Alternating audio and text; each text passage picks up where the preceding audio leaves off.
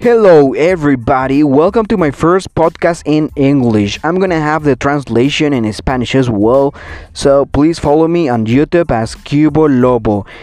K I U B O K I U B O Lobo. And watch all my videos and subscribe to my channel. Let's get started with this episode about five words in English that you probably get wrong. And if you are an English student, of any level, you have probably mispronounced the word cemetery, which in Spanish is like cementerio.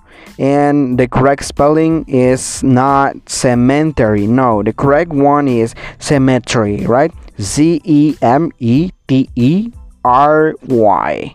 All right. Let's go with the number two, which is actually, and in Spanish is not actualmente.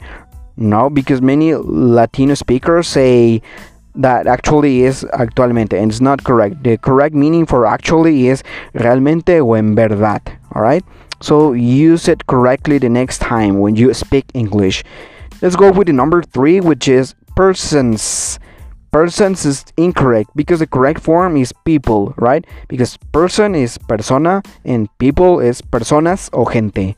Alright? So please use this also the correct way the next time you speak English or write a sentence.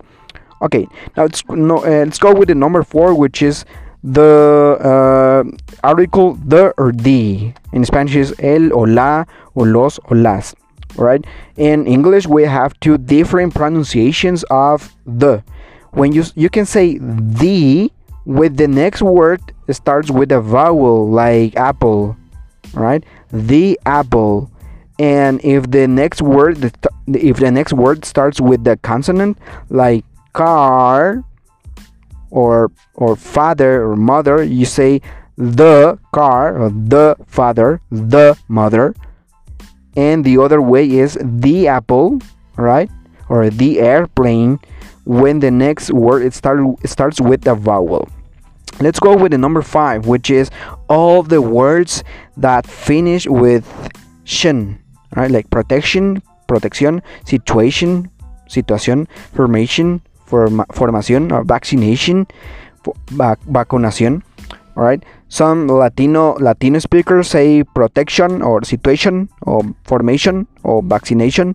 No, that's completely incorrect, right? Please do not do not say like this.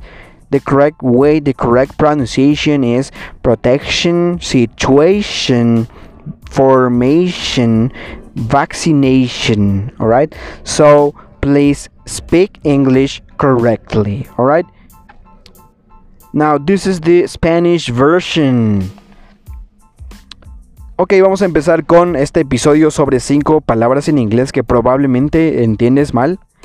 Y si tú eres un estudiante de inglés de cualquier nivel, probablemente has mal pronunciado la palabra cementerio. En inglés es cemetery, ¿ok? En español a veces la escribimos cemetery porque pensamos que es casi igual, pero no. La, eh, escritura correcta es cemetery, cemetery, sin la N, ¿ok? La número dos sería actually muchos mexicanos eh, pensamos que actually quiere decir actualmente y no. Eh, eh, actually significa en verdad o en, en serio, realmente. ¿Ok? La número 3 sería persons. Igual muchos latinos hablantes de inglés decimos, pensamos que persons es, se refiere a personas y no. Porque person es persona y, pers y people sería personas o gente. Persons es, no existe, es incorrecto. Eh, vamos con el número 4, que es el artículo el, la, los o las. En inglés es the o the. Se dice the cuando la siguiente palabra empieza con consonante como, como car, the car. Y se dice the cuando la siguiente palabra empieza con una vocal como Apple, the Apple, ¿ok? Entonces para que notes esa diferencia cada vez que usas este artículo. Y el último son todas las palabras que terminan en shin, como ya dijimos, protection, situation, formation, vaccination. Si nosotros, eh, si estamos aprendiendo inglés, no, debemos decir protection o situation o formation o vaccination. No, eso está muy, está muy mal dicho, completamente mal dicho. Lo correcto sería protect protection, situation, formation, vaccination.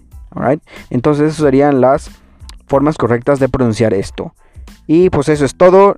Espero les haya ayudado los, eh, estos tips que les estoy dando si están estudiando inglés. Nos vemos en los próximos podcasts. Yo soy el Cubo Lobo. Síganme en YouTube y nos vemos hasta la próxima. Adiós.